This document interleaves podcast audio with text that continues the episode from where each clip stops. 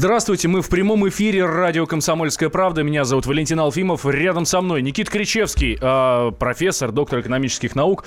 Никита Александрович, здравствуйте. Добрый день, дорогие радиослушатели. Добрый день, Валентин Андреевич. А, итак, а, главная тема последних дней, безусловно, Международный экономический форум, Петербургский Международный экономический форум, который проходит, как вы поняли, сейчас в северной столице. У нас там работает наша а, выездная студия, и прямо сейчас с нами на связь э, выходит обозреватель отдела экономики э, «Комсомольской правды» Евгений Беляков. Евгений, мы тебя приветствуем. Да, добрый день, коллеги. А, Жень, второй день после первого дня, понятно, там и эйфория была и так далее. Сегодня уже все как-то поспокойнее или все-таки нет? А, работа идет, кипит и так далее. Рассказывай, что сегодня происходит? Ну да, действительно, первый день э, был э, достаточно насыщенным, потому что участники приехали, и сразу было запланировано большое количество интервью, большое количество э, сессий, э, достаточно интересных, обсудили очень многие вопросы, ну, широта э, вопросов, которые обсуждаются в рамках этого питерского форума, она, конечно, действительно зашкаливает.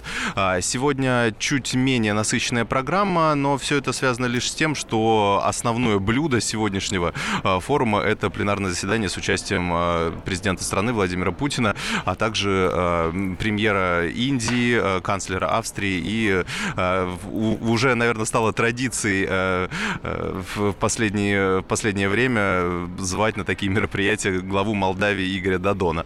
Мы, собственно, журналисты не удивились, когда он оказался в числе участников главной пленарной, главного пленарного заседания.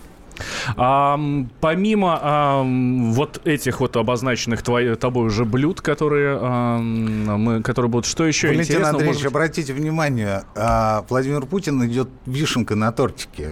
Да, ну, У по... господина Белякова. Да, ну помимо вишенки на тортике, да, много всего еще интересного. Какие уже, может, прорывные заявления были сделаны сегодня, Жень?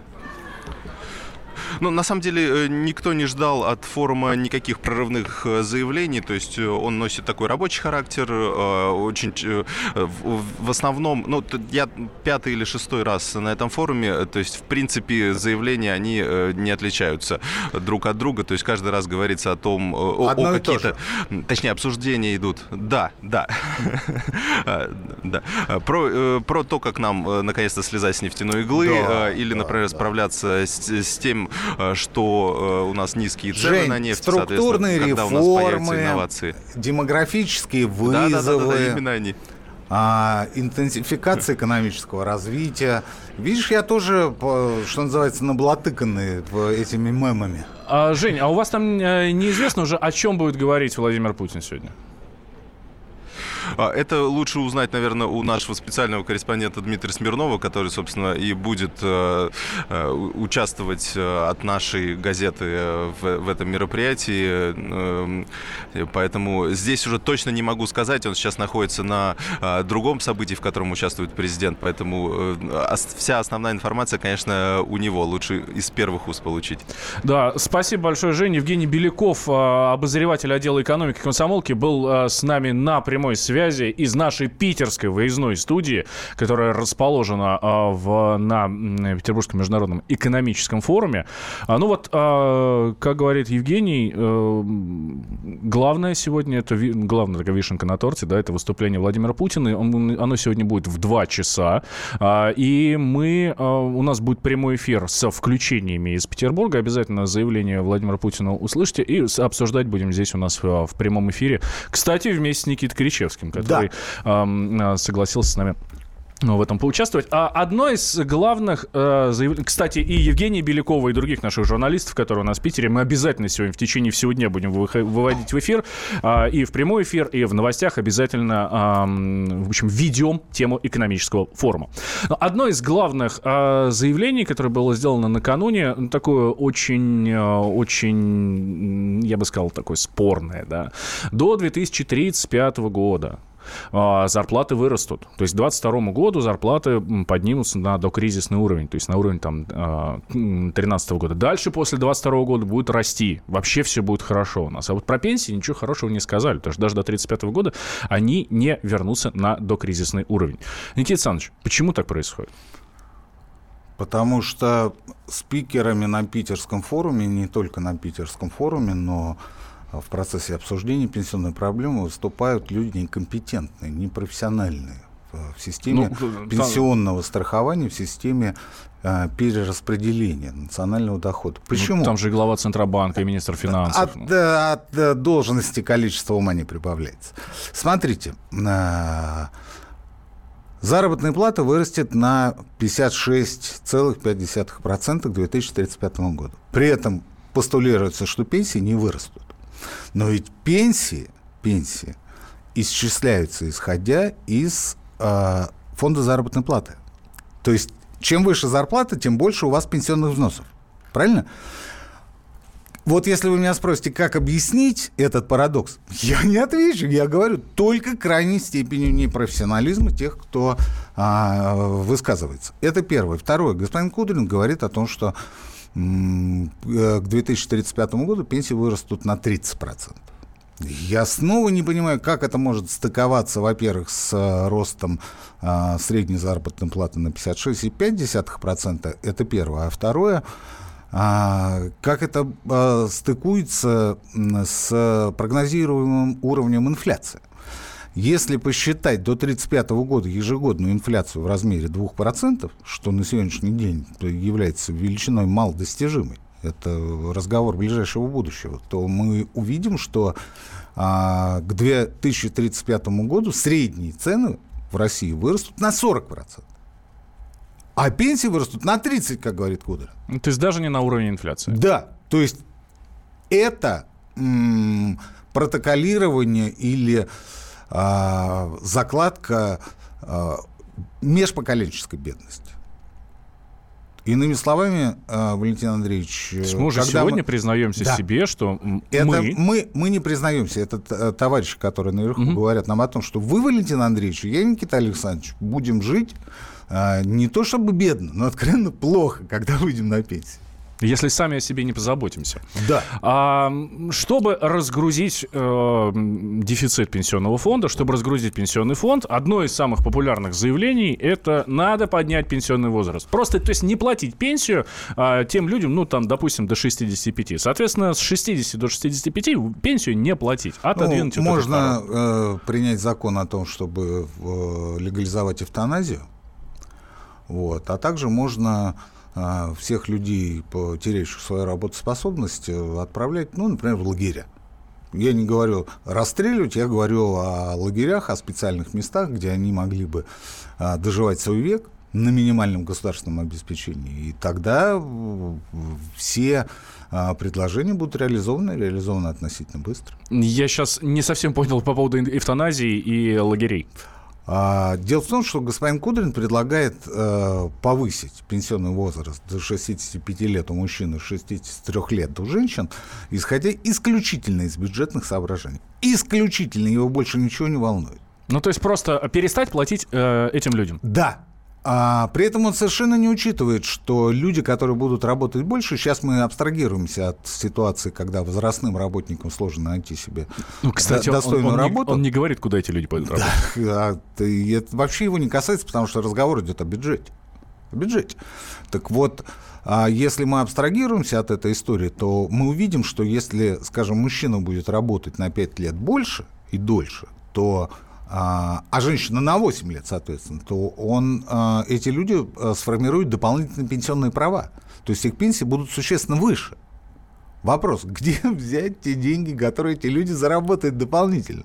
На это господин Кудрин не отвечает. И последнее в этой части, что бы хотелось сказать, это, собственно, истоки дефицита бюджета Пенсионного фонда России. Mm-hmm. Истоки были заложены как раз Алексеем Леонидовичем Кудрин в 2005 году. А, наши слушатели, возможно, не все уже помнят те времена. Я призываю вас воскресить в памяти а, историю, когда единый социальный налог э, взимался по ставке 35,6%, а с 2005 года э, снизился до 26% от фонда заработной платы. За счет это чего? Не те, это не налог на доходы физических лиц, Нет, это немножко конечно. другая история. За счет чего? За счет чего? За счет снижения 8% пунктов отчислений в пенсионный фонд. Две минуты, небольшой перерыв. Сразу после продолжаем говорить о том, как побороть дефицит пенсионного фонда. Личные деньги. Радио «Комсомольская правда». Более сотни городов вещания и многомиллионная аудитория.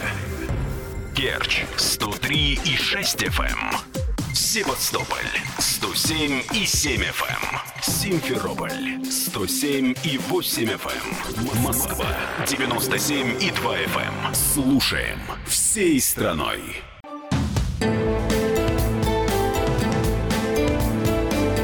Личные деньги. Возвращаемся мы в прямой эфир. Радио «Комсомольская правда». Я Валентин Алфимов. И рядом со мной Никит Кричевский, доктор экономических наук и профессор. А, Народный экономист России. Вот тогда можно говорить. Давайте попросту. Народный экономист Россия. России. А, один Россия. из немногих, кто не поехал на Питерский форум, потому что там потому что, а, меня никто не звал, б, мне там совершенно нечего делать. Вот. А мы, собственно, про экономический форум начали говорить в первой части и плавно перетекли мы в пенсионный фонд, э, пенсионный возраст и так далее. Ну, вот будем обсуждать, надо ли поднимать пенсионный возраст и как, э, как сделать так, чтобы не было дефицита пенсионного фонда, при этом не поднимая пенсионный возраст. Слушайте, я так понимаю, что это вполне реально. Валентин Андреевич, я опять имею э, сказать три вещи. Вещь первая та, с которой я, собственно, начал, когда мы э, затронули тему пенсионного возраста, это то, что а, господин Кудрин а, исходит исключительно из бюджетных характеристик. То есть вот если мы повысим пенсионный возраст, то бюджет сэкономит там сколько-то денег. Подход бухгалтерский. Он ничего общего не имеет с а, развитием социума как такового. А, в то же время а, определение а, периода повышения пенсионного возраста должно происходить исключительно по медико-социальным показателям. Иными словами, а, необходимо провести медико-социальные исследования по аналогии с а, медико-социальными комиссиями, которые сегодня определяют э, степень инвалидности. Еще одна аналогия – это 32 класса опасности, которые разграничивают э, страховые взносы по профессиональным рискам то есть по травматизму на производстве и по профессиональным заболеваниям. А, да, безусловно, пенсионный возраст нужно повысить, но мы не знаем насколько, потому что это зависит от характеристик возрастного работника. Вот когда он теряет устойчивую работоспособность. То есть, грубо говоря, а, государство должно определить, в какой, да. до какого момента человек да. может работать и приносить Средний пользу. по экономике. В среднем по экономике. Мы сейчас не знаем, сколько это будет. Может быть, 60 лет, может, 62, может быть, 68. А может быть, 55. А может, 55. Мы этого не знаем, потому что есть люди, есть специалисты, есть ученые, которые должны провести исследование, естественно, по заказу э, российского государства. И по итогам этого исследования они должны выйти и сказать, ребят, вот в этом виде экономической деятельности люди теряют устойчивую работоспособность в таком-то возрасте, в этом в таком-то. В среднем по экономике это получается 61,5 года. И вот именно И этот тут возраст... выходит президент Российской Федерации и говорит, 61,5 «А, года я слышал, да, так вот, а, идя навстречу трудящимся, потому что мы понимаем, что ситуация в экономике и в потреблении не самая интересная, поэтому я э, округляю в меньшую сторону. И повышаю пенсионный возраст в среднем до 61 года. Вот тогда я первый встану, подниму руку и э, скажу, что я согласен. Но сегодня, когда мы исходим из того, что кому-то вздумалось э, закрыть свой провал Э, свою ошибку 2005 года повышения пенсионного возраста, э, я начинаю э, думать о том, что у нас люди мыслят какими-то парадоксами. То есть, ну, прежде всего, вам нужно выйти, Алексей Леонидович, сказать о том, что вы ошиблись в 2005 году. Почему ошиблись? Потому что вы снизили единый социальный налог, 8 процентных пунктов ушло из пенсионного фонда, и пенсионная система тут же стала дефицитной. Но а, обещая, что люди будут выходить из тени, вы ничего не предприняли для, для того, чтобы а, уменьшить, минимизировать а, тот параллельный денежный оборот, который а, начал исчезать с приходом а, на должность председателя ЦБ госпожи Набиулиной. Вот это нужно было делать в 2005 году, потому что тогда обналичка стоила 2-3%. А теперь сравните, что 35,6, что 26%, да плюс еще 13% подоходного. понятно, что либо это снижение личных налогов на доходы до тех же самых двух-трех, ну пусть 5%. С одной стороны, это нереально, это все понимают, а с другой стороны, это э, значительные тюремные сроки тех, кто э, позволяет уходить от налогообложения. То есть занимается тем самым обналом. Вот ровно это сегодня делает госпожа Набиулина. И это нужно было делать тогда.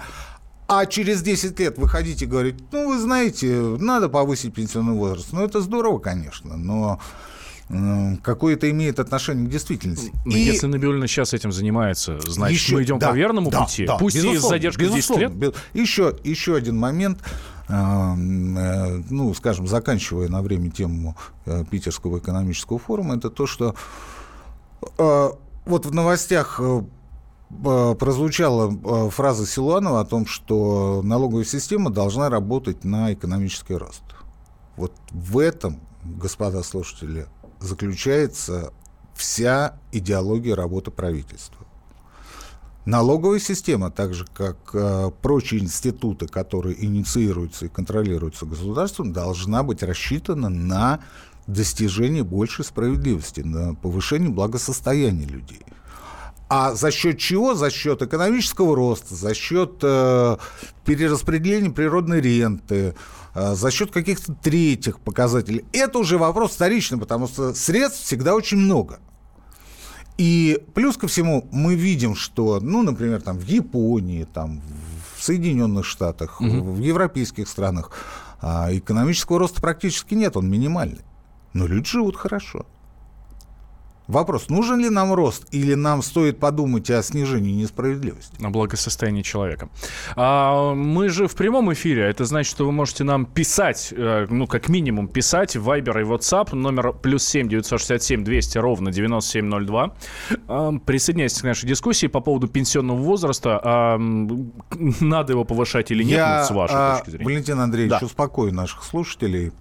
Вчера глава Пенсионного фонда России, господин Дроздов, сообщил о том, том, что они разрабатывают бюджет пенсионной системы на 18-19 годы, и там никакого повышения пенсионного возраста не предусматривается. Так что это пустой треп и болтовня. Но, кстати, многие же говорят, что все равно рано или поздно придется это делать. Хочешь, не хочешь, а все равно это придется сделать. Если, что другого выхода нет. Если э, придут люди с большими умными головами и скажут нам, насколько выросла э, в возрастном э, соотношении работоспособность, а ведь что есть пенсия? Это как раз то, о чем мы говорим. А что есть пенсия? Пенсия – это частичное возмещение дохода который вы теряете в связи с наступлением преклонного возраста. Больше ничего. Вам страховая система, это единый принцип для всего страхования, вам страховая система возмещает утраченный вами доход.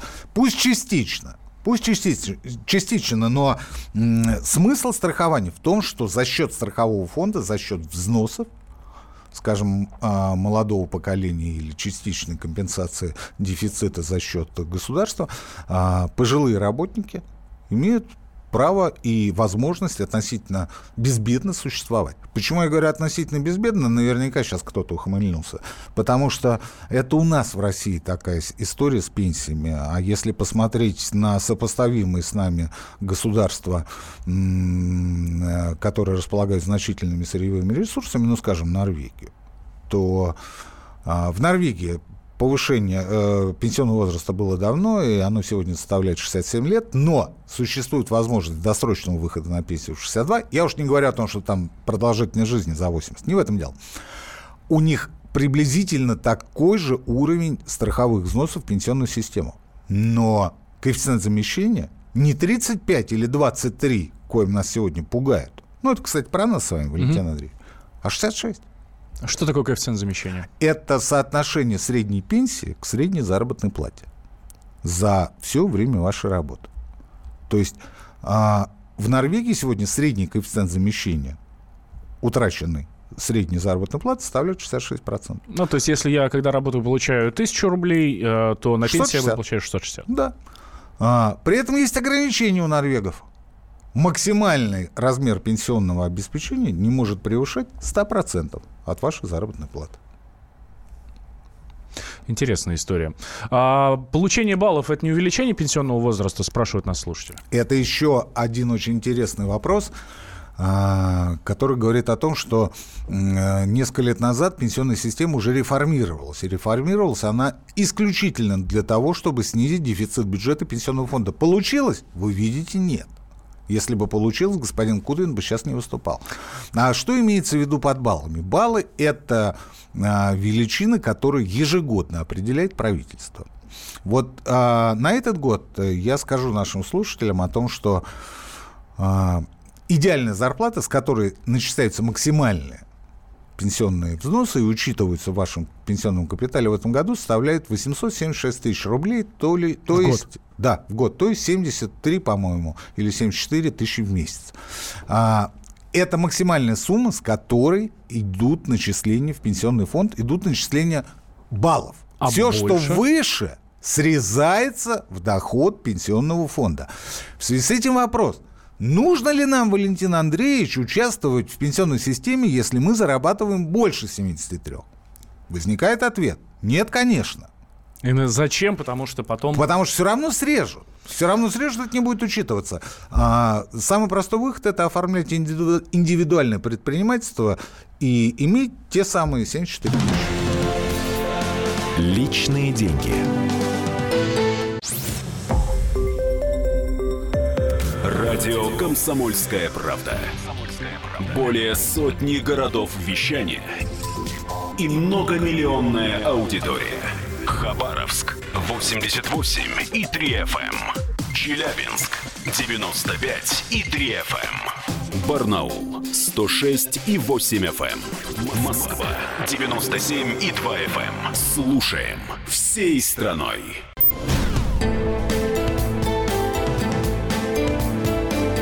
Личные деньги.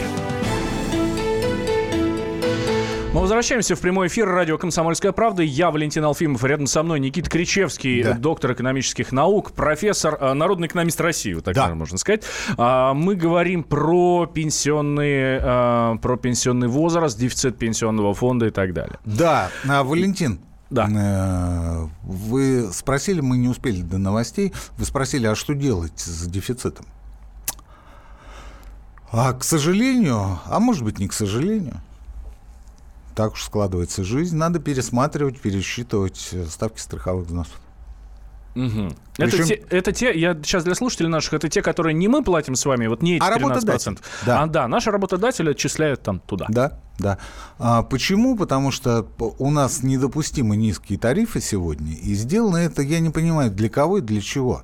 Ну, я не уверен, что это для олигархов. Потому что олигархи свои основные доходы получают э, не столько с фонда заработной платы, сколько за счет дивидендов, отчекрыживания части прибыли, э, точнее дохода, которые они получают от э, покупателей своей продукции, ну, когда прогоняют, ну, например, через офшорные или какие-то третьи компании финансовые средства, выручаемые за счет реализации.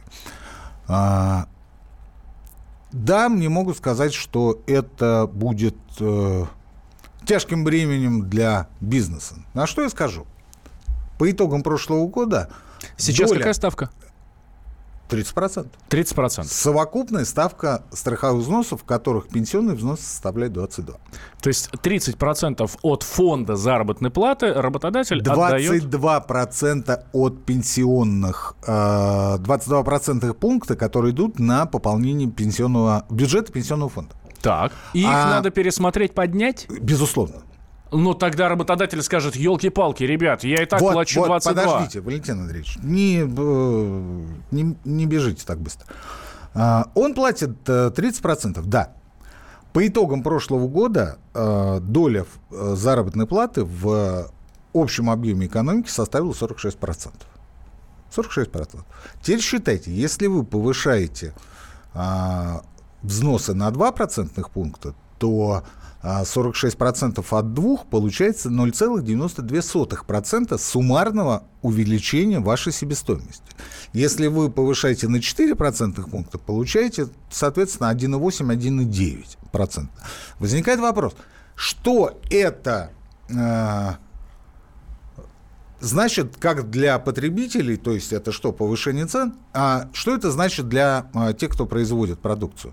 А, для потребителей – Вспомните, некоторое время назад, когда во все обсуждалась возможность налогового маневра 22-22 или 21-21, господин Силуанов, тот, который сообщил о том, что налоговая система, окажется, должна работать для экономического роста, а не для того, чтобы мы жили лучше, он говорил, да, будет разовый всплеск инфляции там на 2%. Мол, ничего страшного. Так вот, вот я и говорю, зачем, зачем поднимать НДС, когда это совершенно очевидно играет на руку олигархам-экспортерам, потому что они НДС возмещают. Сегодня они возмещают возмещает 18, а будут возмещать 22. Когда можно повысить ставку страховых взносов исключительно в пенсионную систему на 4 процентных пункта и а, тем самым а, иметь точно такой же разовый всплеск инфляции в размере 2%. Но почему-то, когда мы обсуждаем налоговый маневр 22-22, мы считаем, что ничего страшного, а когда мы говорим о том, что а, суммарная себестоимость вырастет на те же самые 2% пункта, это считается ужасно. А, в отношении производителей, что это значит? Это значит, что они а, будут вынуждены либо некратно увеличить себестоимость, потому что не каждый будет покупать более дорогую продукцию, это первое. А второе, а, они могут э, вообще не увеличить себестоимость. Почему? Потому что, опять же, закон спроса и предложения. Их продукция будет не востребована. Поэтому ничего страшного в этом нет. Ничего страшного нет в том, что люди, э, которые гордо именуют себя бизнесменами, будут э, суммарно зарабатывать на 2% меньше. Э, у нас, как известно, доля э, рентабельности в бизнесе не 2% и не 5%, а 20, 30, а то и 200. И ничего страшного. А, хорошее сообщение к нам пришло. Вот про вот эти самые 73 тысячи в месяц, да, да про которые мы говорили. Да. 73 тысячи, здесь надо а, тоже оговориться. Да. 73 тысячи это а, до налогов. А, соответственно, еще минус 13%, это 63 тысячи 510 рублей. Чисто минар. Да, то есть если вы получаете а, каждый месяц на карточку больше, чем а, 63 э, тысячи 510 рублей, да. то... А, собственно, часть суммы, то есть вы то, просто больше, дарите. вы просто дарите пенсионный Вы просто фонд. дарите пенсионный фонд. Это, конечно, здорово, но нужно ли это нам? А, вот от нашего слушателя, а, не буду читать откуда, не буду э, читать, как зовут, а, попросил наш слушатель, да, потому что вдруг еще уволят. Я работаю водителем в детской больнице. Получаю 12 тысяч рублей за э, 12-часовой рабочий день. Э, если я работаю еще 6 выходных, то плюс еще 3 800. Как заработать пенсию? Мне 56 лет. Да. Я бы рад получать по тридцатке, да, но их не да, платит никто. Да, да, да.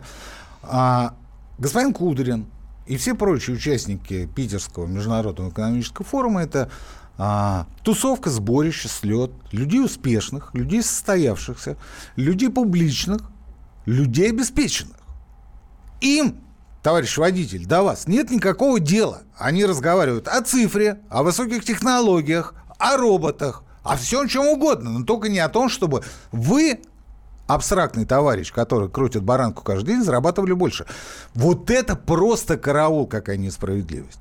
Почему я и говорю, что а, начинать надо не с изменения налоговой системы и не с а, повышения пенсионного возраста, я уж не говорю о высоких технологиях, это касается минимального количества людей. Начинать надо с восстановления а, движения к справедливости. Почему в обществе есть тоска, ностальгия по советским временам? Потому что тогда было равенство. Да, при всех перегибах типа номенклатуры или золотой молодежи было, было, было, но в общем и целом мы были равны. И государство представало перед нами справедливо. Пусть со всеми оговорками. Почему мы сегодня а, то и дело вспоминаем а, кровавого тирана? Потому что у нас тоска по сильной руке, которая может навести порядок с коррупцией, с казнократством, с непотизмом, с фаворитизмом, со всеми прочими вещами, которые нас возмущают. Вот это все есть. И это на самом деле не стремление к социальному государству, что прописано в статье 7 Конституции, а стремление к государству справедливому. Мы придем когда-нибудь э, к тому, э, вот к тем самым разговорам о том, что не надо поднимать пенсионный возраст, ну, по крайней мере, ради э, борьбы с дефицитом. Я думаю, если те, кто нас сейчас слушают, э, донесут эти мысли до президента, то придем. Что для этого надо сделать? Спросить у тех, кто имеет доступ к Владимиру Владимировичу, запомнили они все хорошо, что мы им сказали, либо же нам повторить еще раз. А, на а, другой радиостанции вы как-то говорили, что держите сбережения в валюте. Да. А, потому что это самый лучший способ сейчас хранить деньги. Потому что а, я не вижу перспектив а, устойчивости рубля. Сегодня рубль укрепляется и стоит относительно на месте прежде всего из-за того, что а, рубль стал одной из главных мировых величин для спекулянтов. По итогам прошлого года а, спекулянты заработали на активах а, с рублями 21% годовых. Как только раздастся свисток из-за океана или из Европы, а, не дай бог ужесточение санкций, кстати, глава ВТБ Андрей Костин санкции не ждет, он оптимист, и я тоже оптимист, я тоже не думаю, что они сильно увеличатся. Но если не дай бог, что-то такое произойдет, ну, скажем, кому-то не понравится а, наша внешняя политика, то иностранные инвесторы тут же выстроятся в очередь на выход. А, точно такой же исход ожидает нас, если будут глобальные потрясения на финансовых рынках. Один в один.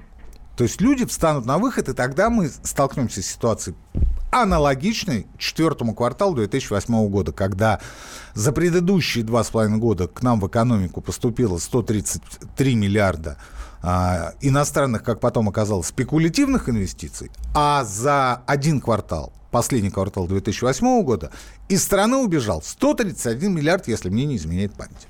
Вы не хотите баллотироваться в президенты, спрашивает Ирина из Ставрополя? Нет. Почему? Потому что я ученый, потому что я исследователь. Да, экономика, наука, как говорят, мрачная, но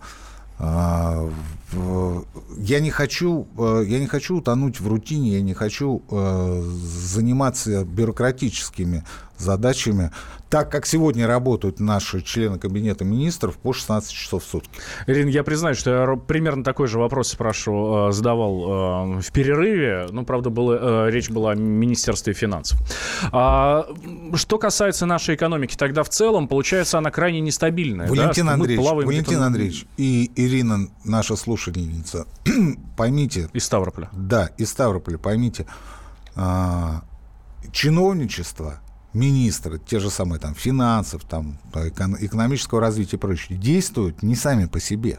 Они а, воплощают в жизнь кем-то составленную идеологию. Вот менять надо не министров, они в общем и целом э, люди-то неплохие и с позиции эффективности своей работы они очень хорошие. Я ответственно это заявляю. Но вот те, кто определяет идеологию экономического развития, а она сегодня либеральная, или пролиберальная. Естественно, в кавычках, потому что основное это удовлетворение гордыни, тщеславия, а также желание подзаработать на государственных заказах. Вот когда эта система будет сломана, когда придут люди, которые а, будут ориентироваться, как когда-то Франклин Делано Рузвельт, на восстановление справедливости в американском обществе, вот тогда что-то изменится. А для того, чтобы это изменилось, еще раз повторюсь, надо менять идеологов, но никак не министров. У нас осталась буквально минута. А, видим мы сейчас по телевизору, который стоит у нас здесь в, в студии. А, последние приготовления идут к выступлению Владимира Путина. А, ждать чего-то прорывного нам от выступления? Идеология осталась прежней, поэтому ничего прорывного не будет. Что касается правительства, то Татьяна Алексеевна Голикова вчера четко дала понять, оно уходящее. Поэтому обсуждать то, что они там говорят, и то, что они пытаются вбросить в общественность. Нет никакого смысла. Через полгода с небольшим их не будет. Но мы все-таки попытаемся пообсуждать, что там говорят. Президент и правительство – это две большие разницы. А, буквально через 15 минут а, выступление Владимира Путина на Петербургском международном экономическом форуме. Услышите вы и его заявление, и а, обсуждение этих заявлений в нашем эфире. А, Никита Кричевский, профессор, доктор экономических наук, народный экономист России, а, остается у нас в студии и никуда не уходит. Личные деньги. Радио «Комсомольская правда». Более сотни городов вещания и многомиллионная аудитория. Челябинск 95 и 3 FM. Керчь 103 и 6 FM. Красноярск 107 и 1 FM. Москва 97 и 2 FM. Слушаем всей страной.